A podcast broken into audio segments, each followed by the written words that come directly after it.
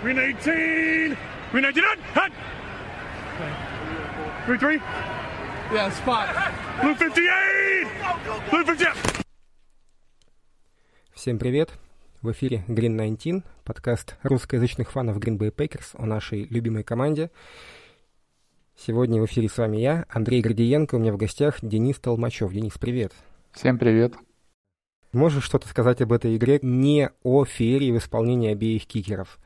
Потому что, если честно, я даже пленку игры не пересматривал. Это настолько необычная игра по драматургии, что следить за какими-то отдельными колами э, даже не хотелось.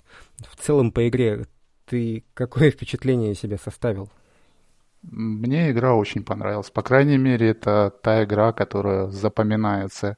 И тут даже, ну, естественно, этот э, fail в конце перестрелка кикеров. Это отдельная э, вишенка на торте. Ну, в принципе, как бы то, что ожидалось перед игрой, что все наши, все наши противостояния с Бенгалс, и особенно на выезде, даже сам Роджерс на одной из пресс-конференций отмечал, что ну, очень неприятно играть э, в Цинциннати. У него там э, сложилось э, по карьере такое впечатление, что всегда сложные, изматывающие матчи. Вот, собственно, он таким случился. Увидели мы все и прекрасные э, тачдауны, и кое-где эпичные фейлы, и, и даже две подножки увидели. В общем, шикарная игра, такая из разряда которых запоминается. Две подножки. Теперь мы все знаем, что такое подножки. Будем за этим следить, потому что мы увидели в какой-то вики флаг в начале сезона, и теперь везде нам они мерещатся. Ну, не было подножки с Найнерс там случайно, если честно. Ладно, едем дальше, не об этом. Я почему спросил о впечатлениях об игре, какие ты составил, потому что я увидел матч двух весьма сильных команд. Скажем, э, у нас Миш Шаров, да, он... Э, помню, что он в комментах писал, типа, игр, игр, играли два говна, я с этим не согласен категорически, играли две команды уровнем выше среднего, мы явно сильнее в принципе, чем Бенгалс, но у нас куча травм. И фактически мы обыграли команду уровня плей-офф, а они, скорее всего, будут в плей-офф в этом году, если с ними что-то что совсем уж жуткое не случится. А, с большими дырами в составе на выезде, и, в общем-то, обыграли бы их без проблем, если бы не несколько ошибок. И самое, как бы, чудовищное из них, это, конечно, ошибка, это не ошибки Мейсона, а ошибка Сэвиджа. То есть мне действительно тоже игра очень понравилась, и мне вообще в целом нравится то, что я вижу по сезону, ну, не считая матча с Сейнс, когда мы только вкатывались. А, команда а, показывает некий уровень, ниже которого не опускается, несмотря на все дыры в составе, и наш а, штаб находит возможности как-то нехватку игроков компенсировать. То есть у нас каждая проблема в составе не вызывает какой-то непредсказуемый провал. Мы играем ожидаемо, мы эти замены составе совершаем, мы над ними работаем, и вообще я вижу как бы не знаю, как подобрать слова. Прогресс видишь, да? В общем, хорошая игра а, с сильным соперником, который явно как бы не тот Цинциннати, который мы видели последние годы. Я призываю вас к ней отнестись со всей серьезностью. Мы обыграли команду, которую, которую могли проиграть по делу и даже в сильнейшем составе. Сложись, а, конечно, так или иначе по-другому те или иные события. но они могут сложиться как угодно. Мы обычно начинаем разговор с нападения, с защиты. Ну, думаю, нас слушатели не простят, если мы на сей раз начнем не со спецкоманд, потому что все-таки игра спецкоманд стала основным. Да, ну, по поводу того, что две классные команды встретились, потому что Цинциннати уже всех приучила за последние годы, что это какая-то днищенская команда, но потихоньку они, в принципе, подтягивают и уровень состава, и уровень своей игры. Единственное, конечно, у них продолжает хромать э, линия защиты квотербека, то есть линия нападения. Почему-то они игнорируют ее качественным усилением. То есть выбрали там уже Джамара Чейза на недавнем драфте. Но то, что этот игрок, даже при том, что они линию оставили где-то проседать, а сам Чейз, конечно же, очень впечатлил. Очень серьезный игрок. И, в принципе, очень перспективное нападение у Бенгалс впереди. А, я думаю, все у них будет очень хорошо, и многие действительно недооценивают эту команду. Она может сделать сюрприз даже уже в этом сезоне. Слушай, начнем с того, что у них есть такие а, игроки, вот такой костяк нападения, как а, Бурроу, а, Чейз и а, Миксон. Пас, прием, вынос. Вот это три у них есть. И вокруг этого три уже можно плясать, строить сильные нападения. У них есть скелет офенса. Этого нет, кстати, у многих. Так что хотя бы это говорит о том, что команда у них очень сильная. И корпус ресиверов у них, ну, явно выше среднего по лиге. Так что мы это обыграли отнюдь не шлак. Как бы многие не считали. Давай а, начнем с конца, начнем со спецкоманд, начнем тогда сразу с вопросов. А, давай вопросы по спецкомандам. Ну, всем интересно, что мы по этому поводу думаем, потом же все остальное. Я читаю вопрос, ты отвечаешь, потом, если что, я дополняю. Чтобы не было мхатовских пауз, а, первое слово, ответ у тебя. Вот а, штук пять, наверное, вопросов о кикерах, кикерах и спецкомандах и вообще. Сергей нас спрашивает, насколько значимы кикеры в современном футболе и конкретно Кросби для Пейкерс? Почему относительно низко драфтуются, плохо оплачиваются, хотя приносят много очков? Причина, в чем причина и что было с кикерами в этом матче? Ну, это как бы основная э, драматургия игры. Давай, что случилось с кикерами и вообще, что значит для нас Мейсон? Ну, Мейсон это значит для нас очень многое. В принципе, если кто-то продолжает недооценивать кикеров, он может посмотреть, как по лиге многие команды тасуют игроков там чуть ли не э, через каждые четыре игры, подписывают нового кикера. Да что там далеко ходить, тот же Чикаго там еще в прошлом сезоне там пачками менял кикеров, чтобы хоть кто-то хоть какую-то стабильность демонстрировал. Мейсон показывает стабильностью из года в год. Да, у него был провал, и, э, в принципе, вот там у нас еще один есть вопрос. Дима задавал по поводу того, что лучше, э, чтобы он промахивал. Если он начнет промахивать каждую неделю, вот как раз в этом плюс э, Мейсона в том, что он не позволяет себе такие провалы там каждую неделю, через две недели. У него может быть вот этот провал, как мы помним, 2018 год э, с Детройтом. К сожалению, эту игру мы не выиграли. Эту выиграли. И опять же, нужно понимать, что э, у него новый холдер. Это наш новый э, пантер Бахоркис. Возможно, с этим связано. Возможно, есть вопросы вообще по спецкомандам, в чем, собственно, тренеры сами отмечали, что будут разбираться. Но я, в принципе, не могу ставить под вопрос человека, который там выдает рекордную серию по частоте забивать, ну, подряд забитию э, филд-голов. Это, в принципе, не должно даже такого вопроса стоять. Я тогда вступлю. А почему низко драфтуется и плохо оплачивается? Дело в том, что есть а, различные метрики, статистики, которые оценивают полезность игрока. Ну, можно сказать, общих названий это wins above replacement, то есть насколько а, ближе тебя к победе ведет игрок, который есть у тебя, чем тот, которого ты можешь взять с улицы. Дело в том, что в НФЛ нет ни у кого там двух кикеров в составе. У нас там есть один в практис-скваде, о нем тоже есть вопрос. Фактически а, нет смысла переплачивать кикерам, поэтому нет получают так мало, потому что ты можешь найти, грубо говоря, игрока, ну, допустим, на 2 миллиона дешевле, и он будет бить не так хорошо, будет бить хуже, но тот вклад в победу, который ты потеряешь, он меньше экономии в 2 миллиона на подписание каких-то иных игроков. То есть каждый игрок тебя к победе приближает, и его вклад в победу стоит каких-то денег. Так вот, у кикеров этот вклад в победу, он минимален с точки зрения просто финансов. Набранные очки, да, это хорошо, но любой кикер будет набирать очки. Поставьте нас с вами, в принципе, короткий филд-голы мы там будем забивать или экстрапоинты. Дело в том, что кикеры, они просто да, и конкуренция, но кикеры в принципе не такой большой вклад в победу а, приносят относительно парней, грубо говоря, там, торговцев страховками, те, которые из колледжа выпустились и их в НФЛ не взяли. Они сидят там в, в, практис-сквадах или вообще не в НФЛ. А почему именно Кросби? Дело в том, что в каждой профессии есть топчики. Ну, мы все знаем, что есть в НФЛ раннеры, которые реально делают разницу, там получают пятнашку в год. А есть а, там их 80% это такой расходный материал, получающий там 3-4 миллиона в год максимум.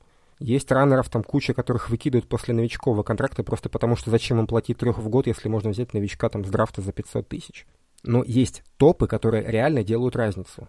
каждый очередной шаг, каждая очередная еди- единичка этой статистики wins above replacement, она стоит дороже.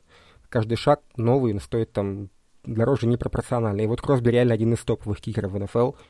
Ну, ребят, человек последний раз до этого матча филдгол промазывал в 2018 году. Ой, 2019 году. То есть весь 20 год без промахов, начало этого года без промахов. Он реально один из топовых кикеров, и вот это вот стоит, это ценится. Те, кто хуже Кросби, те до свидания. Те, они в любой момент, момент могут быть отчислены. Интересно, мы с тобой понятно объяснили или нет? Да, я думаю, это, в принципе, очевидная вещь. Ну, для нас может быть очевидно, но если ребята спрашивают, то как бы надо им помочь, объяснить. Возможно, это было как-то замудрено, но вот суть в том, что, в принципе, кикеры не очень важны, но есть топовые кикеры. И вот им стоит платить, они важны. Но в целом кикеры не так важны, как лайнбейкеры, как раннеры, как квотербеки, поэтому им платят меньше, чем лайнбейкерам, раннерам, квотербекам. То есть, грубо говоря, там уровень э, Роджерса и какого-нибудь бэкапа, он э, просто чудовищный. Поэтому они стоят там на Роджерс 45 миллионов в год, а какой-нибудь backup с улицы там 2-3 миллиона. С кикерами разница не такая, у них не такое э, очевидное влияние на игру, поэтому разница между ребятами там с улицы и кикерами топовыми в НФЛ по зарплате не такая большая. Просто потому что... Ох, что-то мы с тобой разогнали, вернее, я разогнался не в ту степь. Ну, давай про следующий вопрос, вот про Амари, ну, Роджерса. Ну, Ибра спрашивает, доколе Джей Джей Молсон будет мариноваться в практисе? Ибрагим, а, слушай, а, до тех пор, пока его не отчислят. Это backup Мейсона, он выйдет на поле только в том случае, если у Мейсона будут проблемы. Какие-то повреждения. А такое бывает. Помнится, год два-три назад, по-моему, Сихокс в э, плей-офф даже шли на все четвертые дауны и играли двухочковые, потому что у них сломался кикер. Кикер может сломаться, такое бывает, тогда выйдет Молсон. А пока Мейсон здоров, будет Мейсон. Даже если с Мейсоном что-то случится в межсезоне, да, там его не станут продлевать, то Молсон будет соревноваться с кем-нибудь, кого подпишут с улицы. То есть Молсон, он как бы такая затычка. Это не второй номер, это а, сменщик. Дежурный, скажем так, по в практискваду. Если что-то будет с Мейсоном, будут подписывать еще кого-нибудь и уже выяснять, кто из них круче. Вот, с кикерами разобрались. Ну, все-таки основная тема матча. Еще раз повторюсь, как-то просто странно немного обсуждать этот, этот аспект футбола. Думал, может, об офенсе поговорить все-таки приличие Ну, ну давай кратко там... тут спросили еще по поводу Амари Роджерса по, на позиции возвращающего, как оцените игру. А я не знаю, что ответить, ты знаешь? Ну, вот в том-то и дело, что как-то мы очень довольно, скажем так, э, средне выступаем, не показываем какую-то фантастику, и Амари Роджерс не особо не светится, но, слава богу, и в обратную сторону у нас сильного регресса нет. Э, бывает иногда пропускаем там на возвратах 10-20 ярдов, но, слава богу, это не критически. Поэтому я, если спецкоманды, если будут чем-то сереньким, которое не будет привлекать нашего внимания, я буду абсолютно доволен. Как бы лишь бы не навредили. Да, я согласен, что я бы оценивал игру спецкоманд по количеству реальных провалов. Вот не считая этого перформанса Мейсона, провалов пока не было. Ну, конечно, маленький, э, 5, матчей маленький отрезок, чтобы оценить, но тем не менее, если... Есть такая английская поговорка «No news is good news». Нет новостей уже нормально. Это тот случай.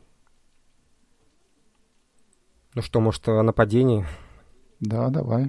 Так, 15 минут подкаста прошло, начинаем обсуждать рекорды Даванте Адамса. Вот такой был футбол интересный. Ну что, Адамс у нас, конечно, отметился основательно. Это я все вспоминаю, как у нас бегал в комментариях в канале какой-то, э, ну, слишком ярый фанат Роджерса, который считал, что все вообще успехи франчайза только на нем держатся, и что Даванте Адамс в любой команде был бы спешл-тимером. Ну, не спешл-тимером, но игроком, скажем так, ротации. Но, блин, Тут у нас, как ты знаешь, Серега Павленко спрашивал, а должны ли мы теперь дать а, Адамсу те, те деньги, что он хочет. Я уже не знаю, что на этот вопрос ответить. Я, конечно, против таких подписаний давать топовые контракты, но тем не менее это реально а, лучший ресивер в НФЛ на, на данный момент, и вообще даже никого близко нет. Да, с Даванте Адамсом, как мы помним по предыдущему подписанию, не прокатывает такая схема, мол, мы посидим чуть-чуть, может на него цена упадет. Нифига. Он из года в год подтверждает свой уровень. И, в принципе, как бы с каждой игрой все больше возникает вопрос, а может быть что-то надо было придумывать, я не знаю, в этом межсезоне, чтобы как-то давать какие-то деньги, потому что с каждой игрой, с приближением конца сезона ценник будет расти. Я, я больше чем уверен в этом. Дэн, я тебя, а, я с тобой не соглашусь, потому что делать что-то в этом межсезоне с ним было категорически нельзя. Я, я, я понимаю. По одной, просто, по одной простой всех... причине пиво без водки, деньги на ветер. Ну, я же, я же не как бы не аргументирую, что это вот крови из носу надо было, но я думаю, наверняка у менеджмента была такая мысль, что, блин, мы, если будем затягивать, это будет расти цена. И, собственно, так и случилось. Тьфу-тьфу-тьфу. Я надеюсь, он будет держать свой уровень, выдавать. Хотел бы сказать, вот ты начал наш подкаст по поводу того, что играли две плохие команды, скажем так. Ну, утрируя мы скажем. Но, в принципе, при всех тех проблемах, которые наш offense э, все-таки э, есть у нашего нападения, мы чуть детальнее потом это обсудим. Это не то нападение, например, прошлого года но все-таки э, ресивер набирает 200 ярдов, раннер набирает 100 ярдов, э, квотербек набирает 300 ярдов. Э, по-моему, великолепная игра нападения. Ну, не идеальная, есть у нас проблемы, но это уровень, который мы держим и, в принципе, за который не стыдно за уровень этой игры. Вот, я попробую еще раз вернуться к той мысли, которую я начал и не закончил. А вот не считая игры с Орлеаном, а, можно от какой-то, от нашей команды ожидать какой-то уровень. Вот мы видим наши проблемы с составом, кто у нас отсутствует, кого не хватает. И вот можно ожидать, что из-за этого мы станем играть не на полную силу. Допустим, там не, не на 100%, а на 90%, там, на 80%. И вот каждый раз наш а, штаб тренерский, он к, этой, к, к этому потолку, локальному на каждый матч, он максимально близко подходит. Он выжимает из состава минус травмированные, каждый матч максимум. Вот мне это, в принципе, очень нравится. То, что да, мы пока не выглядим как нападение прошлого сезона, ну так мы пока и не имеем в составе всех игроков из прошлого сезона. Слушай, ну, честное слово, потери трех стартовых линейных — это реальная проблема. Я согласен. И тем не менее, мы, тем не менее, как-то мы а, тьфу-тьфу-тьфу себя неплохо чувствовали. Ну, что будет дальше, мы не знаем, и поговорим об этом чуть позже. Давай я просто перечислю, кого у нас не хватает. У нас не хватает второго ресивера, как-никак у нас Вальдес Кентлинг, это второй ресивер.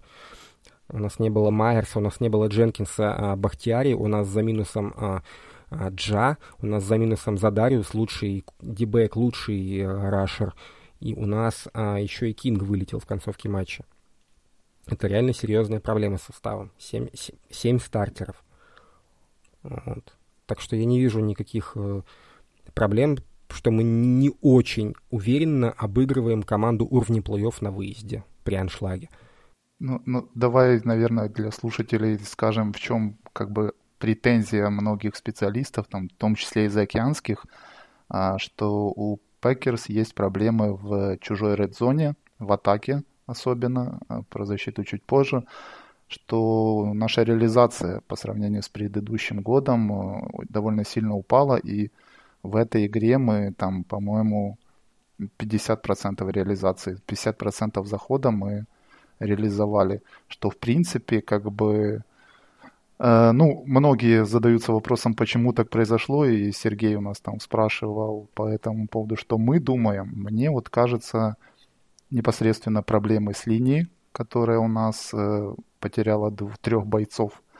Э, люди, которые заменили, если посмотреть на грейды PFF, э, эту линию, то, в принципе, на пас-блоке с помощью тех же раннеров, которые, раннеры, тайтендов, которые помогают отрабатывать, линия, в принципе, держит свой уровень. Грейды там вполне солидные, достойные.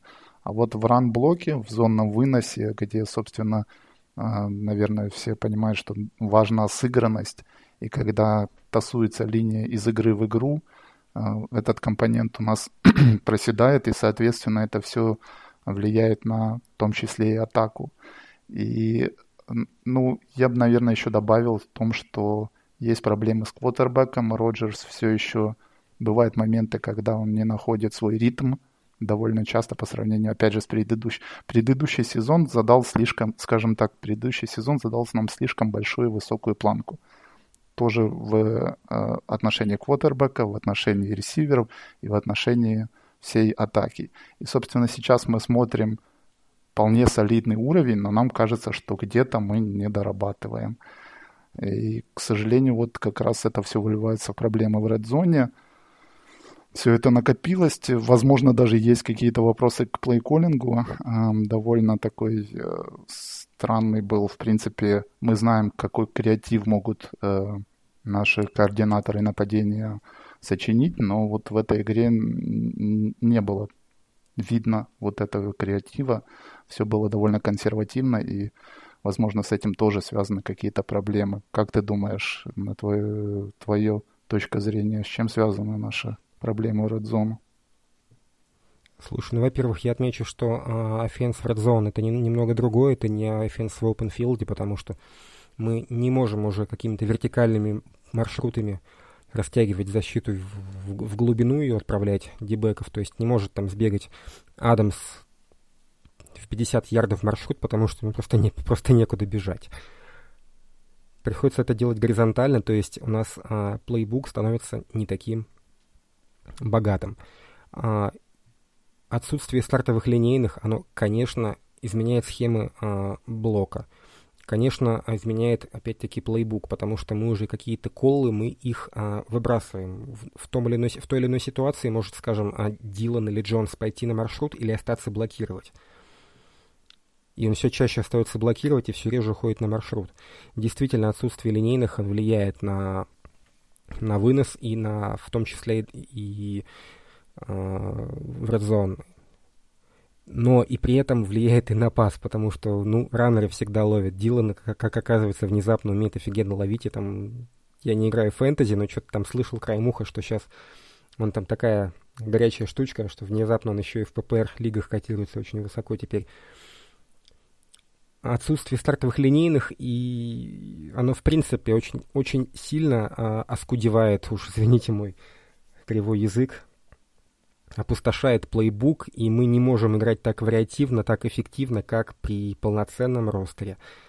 Думаю, что когда мы а, будем более, более или менее здоровы, не как сейчас, мы, конечно, будем играть в редзоне более эффективно.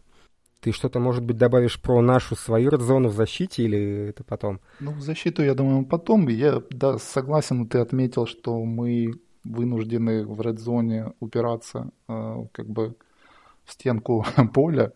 И а, как мы видим по последним играм, э, отлично действуют как бы наши ресиверы, тот же Адамс и Коб, как раз вот э, в глубине атаки, когда у них есть, появляется пространство, им открывает э, как бы схемами Лефлера это пространство, и хорошо получается у нас игра. А вот, э, опять же, возвращаясь к ресиверам, э, забег Арана Джонса там отличный был, у него большой забег там на, на 50 или на сколько ярдов в, в концовке игры. А в принципе, так вот, если посмотреть, исключить этот забег, то в принципе очень плохо играл у нас вынос пас, э, блок выноса. Соответственно, с раннерами у нас были, испытывали мы конкретные проблемы. Если в начале был э, кое-какой прогресс, мы двигали цепь, но потом э, соперник, в принципе, приноровился к нашему нападению этому и уже закрыл эти все моменты. Пришлось увидеть, как ты уже отметил, Джей Дилана, который ходил на фланг, получал передачу. И мне кажется, а, ты же помнишь, да, в этом, э, в игре с Питтсбургом его случайно перепутал Мэтт Флёр с Аароном Джонсом. Он почему-то решил, что Аарон Джонс на поле, и поставил кол, когда нужно уходить на фланг, получать пас от э, Роджерса и набирать ярды. И Эджи Дилану это удалось, и в этом игре уже с Бенгалс мы видим, что два раза он, по-моему, один тачдаун и, э, и один просто набор ярдов действительно повторил вот этот вот ловлю на краю и набор э, по бровке ярдов. В принципе, великолепно. Дилан меня радует, продолжает Э, ну, в принципе, опять же, возвращаясь к Дилану, конкретно немного расстраивает, что он не может раскрыться полностью, и как раз, опять же, сотый раз вспоминаем о проблемах с линией, потому что такому игроку нужно открывать гэпы, где он может, грубо говоря, со всего размаху вмазываться в линию защиты соперника и продавливать ее. То есть постоянно бомбить, чтобы во второй половине, грубо говоря, игры уже набирать солидные ярды. Этого у него сейчас возможности такой нет, приходится выкручиваться теми же колами на фланг. Слушай, тут был вопрос от Димы Стилета. Дилан хорошо себя показывает, а Джонсу играть еще сезон 2022, исходя из контракта. Два хороших РБ — это лучше, чем один, или Дилан рискует пересидеть? Ну вот Дима молодец, сам спросил, сам ответил. «А, два хороших РБ — это лучше, чем один? Да, именно так. Вот, собственно, весь ответ на, твой, на твой вопрос, Дим. А насчет того, что рискует ли Дилан пересидеть, это вообще не очень понятная формулировка, если честно. Пересидеть что? Раннер такой человек, у него есть, скажем так, износ, ресурс, пробег. Это расходный материал. Ну уж простите, пожалуйста, что я так о живых людях. Но на самом деле у него есть какое-то, ну, такое число снэпов, а, которое он может отбегать без травм. И мы помним, как мы аккуратно подводили Аарона Джонса, не давали ему большого числа снэпов, там 15-17 за матч, 18, и потом уже к концу новичкового контракта он стал у нас бегать на полную раннер, у него есть свой ресурс, если его слишком часто задействовать, э, то он начнет ломаться. Потому что это постоянные стыки защиты, постоянные теклы, постоянная боль, боль постоянно его заваливают, и чем меньше он вступает в болезненные контакты, тем для него же лучше. Если у вас есть два однотипных, однотипных раннера, ну не то что однотипных, но которые могут делать на поле одни и те же вещи. Ну, вот как ты говорил, Денис, вот пример, да, как сказали Дилану, делай то, что делал Джонс. Вообще их перепутали, и, пожалуйста, не вопрос. Когда твои оба раннера могут делать все, что тебе нужно, это, конечно, великолепно, и на самом деле пофигу, сколько это стоит. То есть мы считать, Дим, что у нас не, у нас не один раннер Джонс за десятку, а два раннера по, по пятаку, Джонс и Дилан. Вот. Да, Дилан, в принципе, и даже Роджерс отмечал э, в одном, опять же, из интервью, которых он в последнее время много раздает, о том, что в Дилане он видит человека, то есть он описывает ситуацию, когда в Хадле назначает э, комбинацию, частенько приходится раннерам повторять и проверять, э, поняли ли они план, который сейчас будет задействован. И вот именно по, по поводу AJ Дилана Роджерс отметил, что пару раз к нему обращался, но тот уже все четко кивал головой, мол, даже может не оборачиваться. И настолько это впечатлило Квотербека, что он прям хвалит его в захлеб. Ну, молодец парень, я только только рад, что у него все получается. Надеюсь, э, опять же, к вопросу по поводу двух раннеров, э, как ты говорил уже, израсходный материал. А как мы видим в этом сезоне, э, травмы довольно частое явление. Тьфу -тьфу -тьфу. Надеюсь, все-таки наши раннеры избегут этого, но, в принципе, нужно быть готовыми ко всему. Да, для нашего нападения, конечно, с большим числом а, маршрутов на раннера и так далее, все-таки очень важно, чтобы компетентный э, ловящий бэк на поле был. И, конечно, два лучше, чем один. Давай я, наверное, немножко прервусь. У нас тут есть вопрос от Миши Сгибнева. А, количество травм внушительное в этом году. Озвучьте, пожалуйста, примерные сроки восстановления по игрокам. А, Кевин Кинг, он сегодня у нас не тренируется, но а, команда не исключает, что он сможет сыграть в воскресенье с Чикаго, потому что у него еще есть целая неделя, и команда хочет посмотреть, сможет ли он вернуться. Да, травма плеча он ее получил, если, если не ошибаюсь, в моменте с перехватом Эймоса. То есть он матч довольно долго играл уже с повреждением плеча, и только потом ушел на бровку. Ну вот о том, а, готов ли он к матчу, скажем так, а, Game Day Decision. Дженкинс и Майерс к тренировкам возвращаются на этой неделе, вот сегодня, в среду, они должны были тренироваться. Я не знаю, прошла уже утренняя или нет тренировка. Бахтиари, он а, может вернуться к тренировкам в следующую среду. МВС, он, а, по-моему, тоже может вернуться в среду, потому что он на три недели в инжуре. Он, в принципе, мог бы вернуться и раньше, но решили на, на три недели его отправить. То есть я думаю, что он уже будет в порядке. Вот еще Чикаго он отсидит и выйдет, выйдет снова на поле. А Джейр Александр, он у нас по нему не, нет точной информации, лечится и лечится. На поле вернется, вернется, нет, что делать. Но, скорее всего, а, его не будут форсировать, он нам нужен на плей-офф живой и здоровый. Так что Джа это пока что такая загадка. Ему не делают операцию, но при этом и не могут о нем ничего, ничего конкретного сказать. Надеемся, что вернется, надеемся, что как можно раньше. А, по Задариусу то же самое. Но это уже, наверное, все-таки ближе к плей-офф, потому что он перенес операцию на спине. И, скорее всего, если, все, если будет нормально все и у Джа, и у Зеда, Зед будет подольше отсутствовать. Возможно, что до конца сезона. Да, это действительно было бы очень неприятно. Вот, Джа и Зеда ждем когда-нибудь потом. А, Баху через неделю, МВС через неделю, Майерс и а, Дженкинс на этой неделе, Кинг а, day by day. Вот. Думаю, что это ответ на вопрос, потому что всякие там дигуары и прочее, я думаю, что это все-таки пофигу. Это не основа. Действительно, игроки, игроки ротации и вообще дигуары меня как-то пока очень сильно печалят. Пора бы на второй год уже более-менее адекватно играть. Так, а дальше что у нас? Вопросики или по защите? Ну, давай к защите с одной стороны, печально. Zone Defense у нас отвратительный. В каждой из заходов соперника в Zone мы отдавали тачдаун. Что ты скажешь по этому поводу или?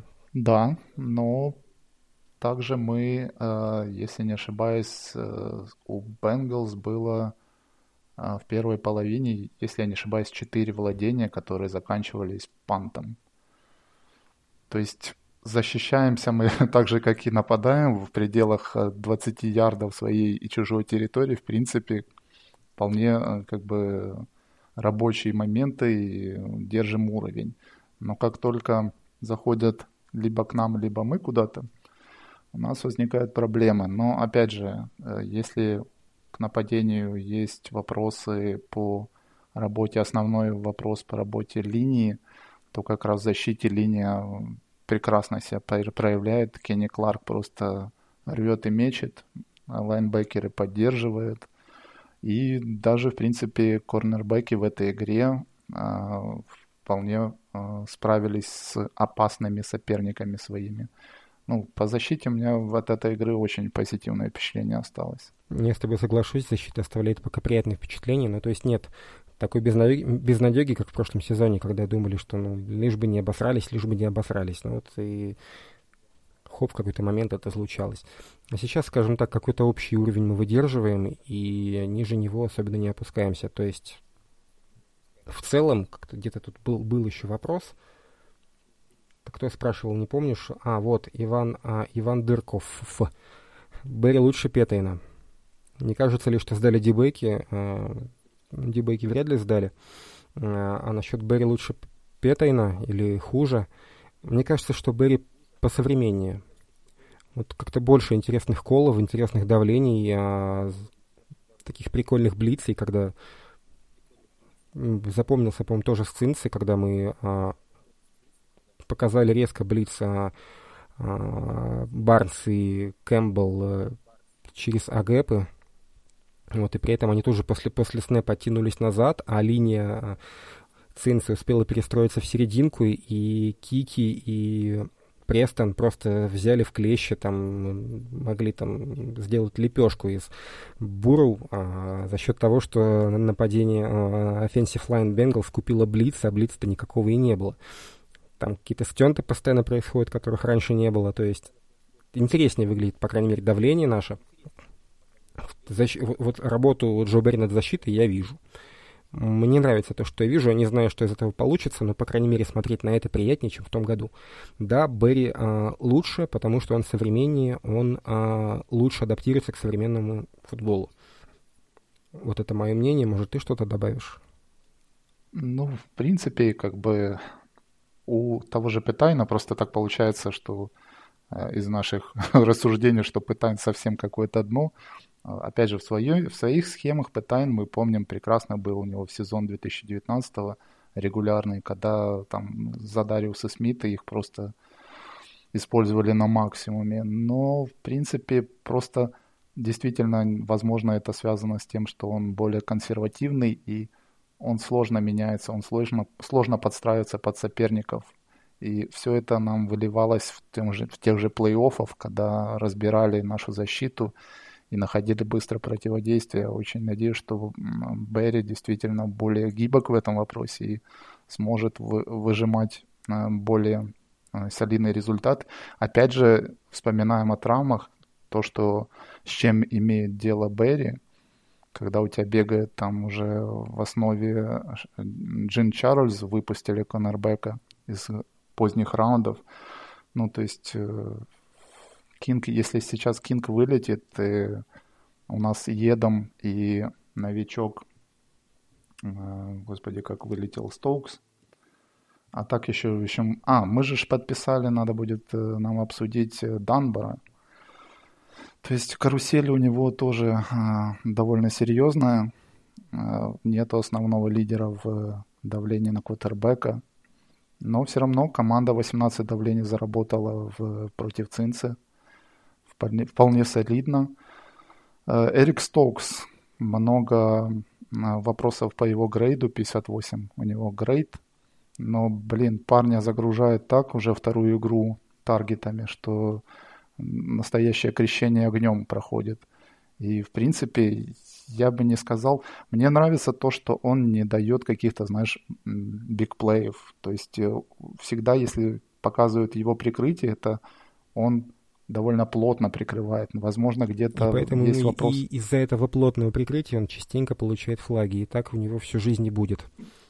Ну, я имею в виду то, что физические данные скорости у него есть. Тот же Джамар, Джамар Чейз, который у нас э, как бы, ну, звезда по факту драфта, э, на скорости от него не уходил. В принципе, надо будет еще посмотреть, как они там на продеях бегали.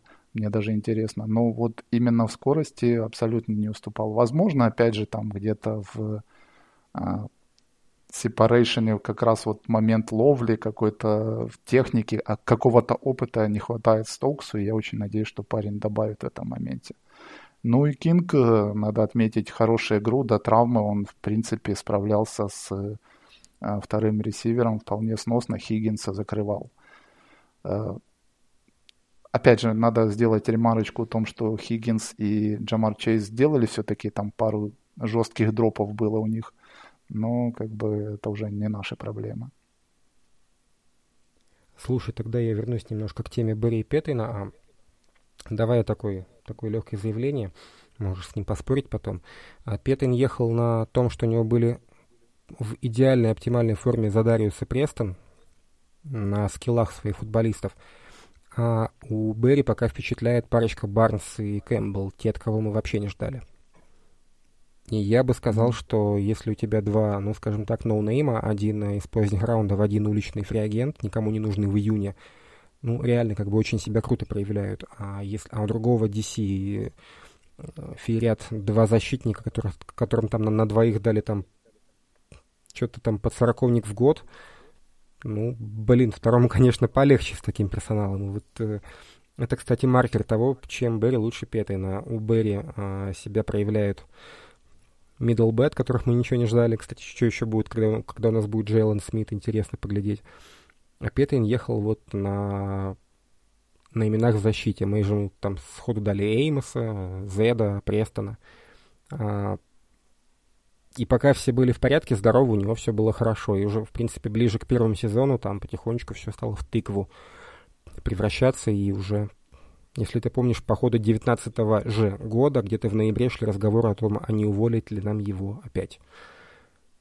Ну, с Петайном, да, были проблемы того, что как он использует middle лайнбекеров. Тот же Мартинес, э, когда провел 19 год, последний сезон в Пекерс, уже перейдя в Giants, вспоминал, что у него было недовольство тем, как его использовали – и как, как мы понимаем, что, скажем так, недостаточно внимания Петайн уделял вот этому юниту linebackers, а у Берри с этим более а, активная работа, и Давондре Кэмпбелл, я думаю, это не только потому, что он действительно крутой игрок, но действительно нашли к нему ключику, ключики, как его использовать. А, я сегодня читал по поводу Кэмпбелла, а, его агент рассказывал о том, что принципе, он не должен был выходить на рынок свободный. Он играл в Аризоне, но Аризона задрафтовала Завьера Коллинза а, в первом раунде, если не ошибаюсь, middle лайнбекера. И, собственно, они решили расстаться с Кэмпбеллом. Э, Кэмпбелла было несколько предложений на руках, но, как отметил агент, э, Пекерс выиграли по поводу того, что э, они кандидаты на большее количество побед. Подозреваю, что какие-то условные Джегуарс там точно тоже фигурировали, но кроме денег Джегуарс пока что вряд ли что-то может предложить. То есть, ну, как говорится, мы заинтересовали а, Кэмпбелла как проект. Не просто как... Да, а... и, ну, просто, да, фраза вот эта, что он где-то на улице валялся, но она не совсем корректная. Это не, ну, не слушай, тот Дэн, случай. Все понятно, но он в июне был свободен. Да, ну, опять же, солидный игрок, который, у которого были варианты, и, в принципе, Пекерс выиграли борьбу за него. Можно и так сказать. Ну, я, в принципе, боюсь как бы его перехваливать, потому что, блин, ну, классно играет. Действительно классно играет, но тьфу-тьфу-тьфу, я каждый раз, когда смотрю, стучу по дереву, неужели мы нашли именно того, кто сможет нашу вечную дыру закрыть в лайнбекерах. Ну, сейчас поглядим на, на Джейлона Смита. Вот, собственно говоря, его Даллас уволил, и все, тут же его да, схватили. Все-таки игр, игрок, скажем так, у него а, резюме по получше, чем у Кэмпбелла поэтому Кэмпбелл все-таки был в спокойном, свободном доступе, а э, Джейлона Смита тут же, тут же хапнули. Вот, я, конечно, думаю, что пока что все эти его перехваты это флюк, потому что за предыдущие, сколько там, пять лет карьеры или четыре, я не помню, у него было три перехвата, а тут два за пять матчей. Вот. Это, конечно, флюковая немножко статистика, но в целом, да, то, что он везде, он от бровки до бровки, он закрывает, он а, добегает, он дорабатывает, это на, самом деле впечатляет, и могу только ему, ему сказать за это спасибо, и надеюсь, что он будет держать эту же марку до конца сезона. Пускай даже не перехватывает, это вот лишнее. Это, пускай этим занимается дебеки, а вот если он будет закрывать, скажем так, линию от раннеров, это будет на самом деле очень классно. Ну да, у него не только перехваты, у него там с Питтсбургом он на четвертом дауне остановил Джужу Смитера, Джужу Смис, Смита, блин, как он там, не помню. Смит, Смит Шустера. Смистер. Слушай, подожди, Смит Шустера, а да. ты сходи в канал Питтсбурга, там Сергей пишет, э, в общем-то, четвертый даун Питтсбурга это такой повод для анекдотов, если честно. Не, ну я имею в виду то, что у него четыре игры, по-моему, и еще с кем-то, кроме перехвата, тоже была хорошая остановка. То есть парень в клатчевые моменты не теряется и действительно показывает.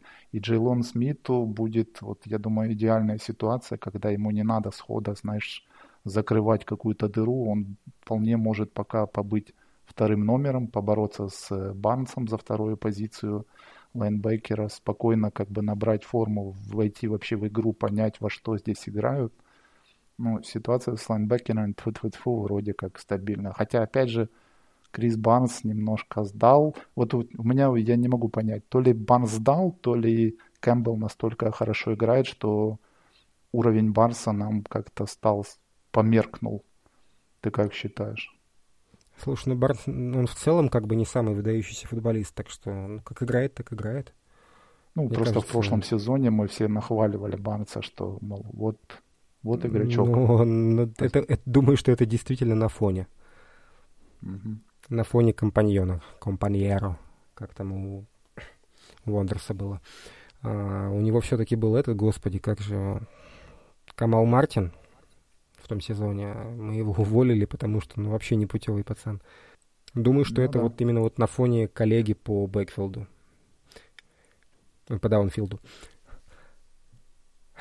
Ладно, бог с ним. Давай, наверное, пару слов скажем о цене ошибки в НФЛ, потому что это тачдаун Чейса.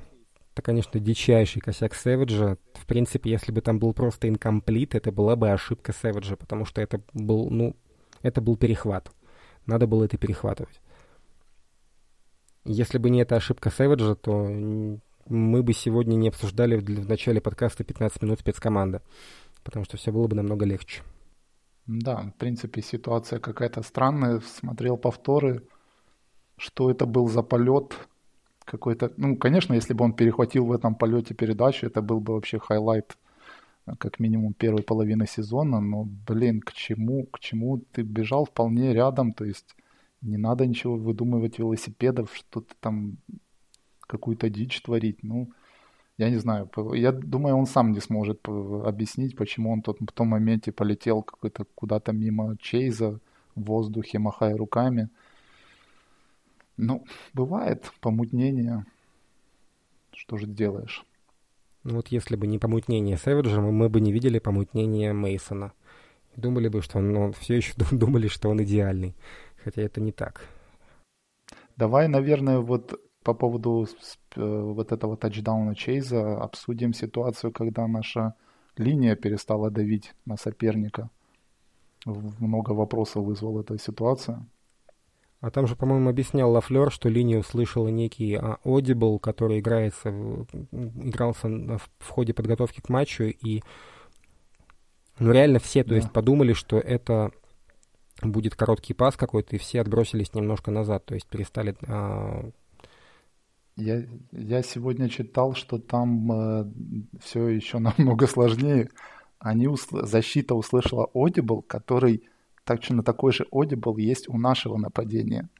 И они среагировали на то поведение нападения, которое демонстрирует ну, э, наше нападение Packers при этом call е.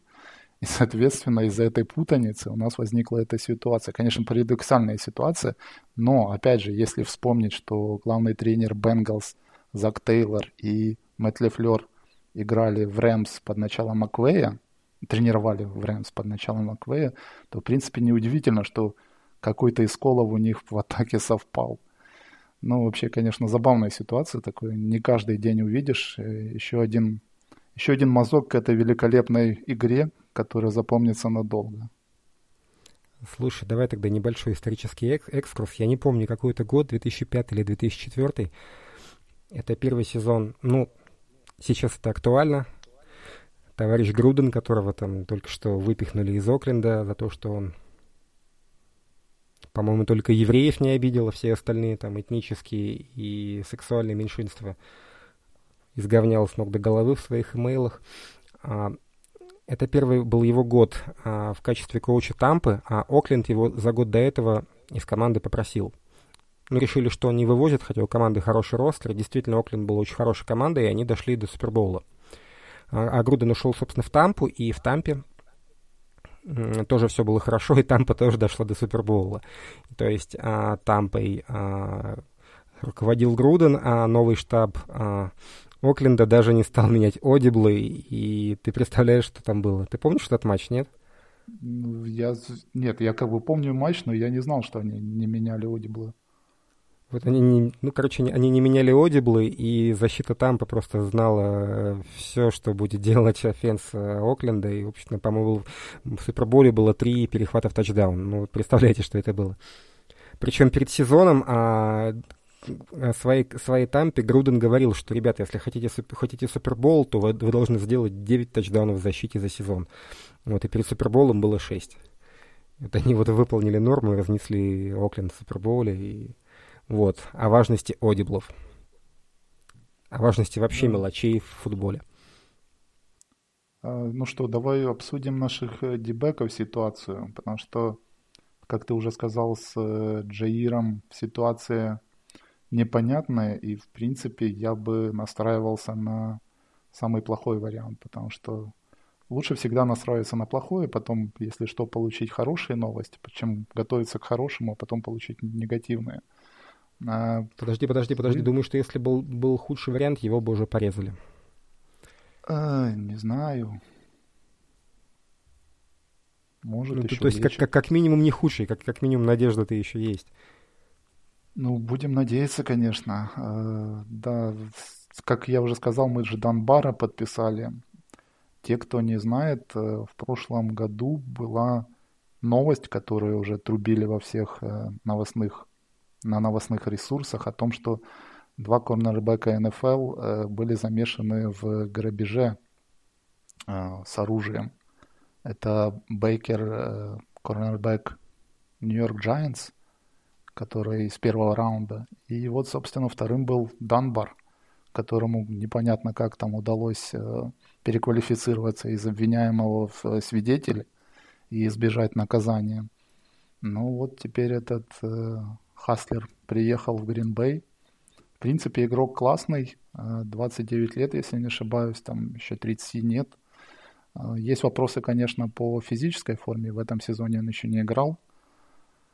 Но опять же, это по сравнению с тем, что мы подписали Дугласа, какого-то там совсем с улицы человека. Этот человек действительно, если наберет форму, в принципе, может нам дать какое-то какую-то глубину лавки, какой-то результат на поле. Но опять же, не хотелось бы доводить эту ситуацию. И все-таки Кинг и Стоукс, а, я очень надеюсь, продолжат держать оборону до выздоровления Александра. Как тебе такая Слушай, ну, думаю, что Данбар это на самом деле реально спецкоманда, чувак, который даст глубину, и на поле его ждать а, при хорошем теч... ходе, при хорошем течении. Ну, короче, если что-то будет плохо, он появится, а так его ждать не стоит. Ну, просто если выбирать между Ядомом, который у нас выходит на замену Кингу, и Данбаром, я бы все-таки Данбара выбрал, потому что последние сезоны его в Вашингтоне он очень солидно выглядел. Ну, опять же, вопросы по физическому состоянию игрока, я думаю, мы в ближайшие пару недель узнаем, на что рассчитывает тренерский штаб в отношении этого персонажа ближайшие пару недель, возможно, даже ближайшую неделю. А, у нас важный матч. Ну, разумеется, о нем тоже спрашивают. Мы играем с Чикаго. И, если честно, я не люблю закидывать шапками, потому что, ну, если ты ошибешься, бывает неприятно. Если ты ждешь чего-то хорошего, команда выступает, это всегда бывает вдвойне обидно. Я, наверное, скажу, что вот нам пока, если честно, везет. Вот с таким количеством травм мы играем очень как бы хорошо, достойно, и мы идем 4-1. Но, в принципе, а, наша основная... Вот по последней неделе наша основная проблема — это offensive line. По числу давлений на квотербека за 5 недель а Чикаго вторая команда НФЛ. То есть, а, фактически, нынешние Bears — это будет тест для нашей линии блока, даже более серьезный, чем там, Найнерс, Боссы, Армстедом и всей этой компании честной. Я боюсь, что мы на сей раз уступим, потому что, ну, реально должна когда-то эта, эта соломинка очередная сломать э, хребет верблюду, потому что столько повреждений, это в, в какой, какой-то момент должно сказаться. А если ты хочешь что-то об этой игре поговорить, то давай рассказывай в соло, потому что мне больше сказать нечего, и я, наверное, не буду давать вообще прогнозов. Э, согласен с тобой по поводу того, что Чикаго очень серьезный соперник. В принципе, ничего нового. Защита у них на уровне. А, Калил Мак все такой же активный. 17 давлений. Э, прекрасный уровень показывает. Э, вопрос в том, что наверное, в плюс к нам пойдет, э, у них проблемы со здоровьем также есть в составе. Это э, Дэвид Монгомери, основной раненбэк, вылетел у них из травмы, пропустит точно эту игру. А, собственно, это может сыграть в плане того, что э, play action будет меньше задействован.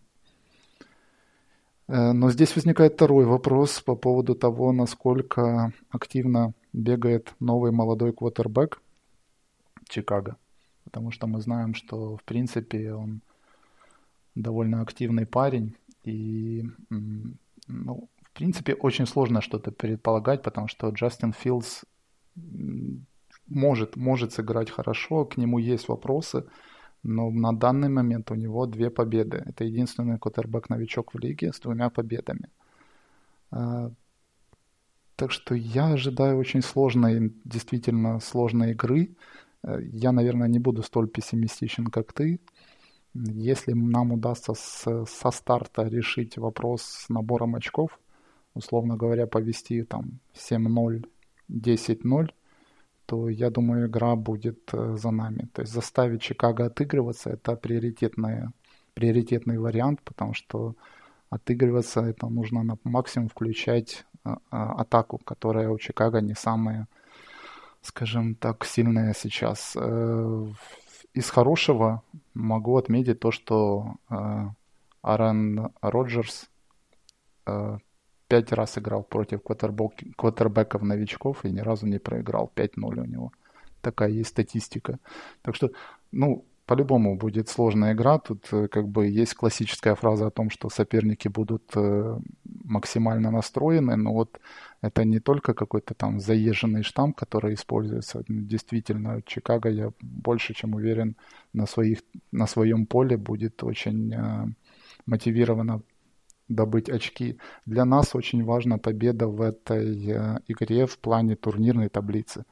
То есть, если, например, выбирать поражение с Чикаго или поражение с Цинциннати, я бы с удовольствием поменял потерю очков в Цинциннати, потому что терять Чикаго в своем дивизионе очки нам никак пока что нельзя.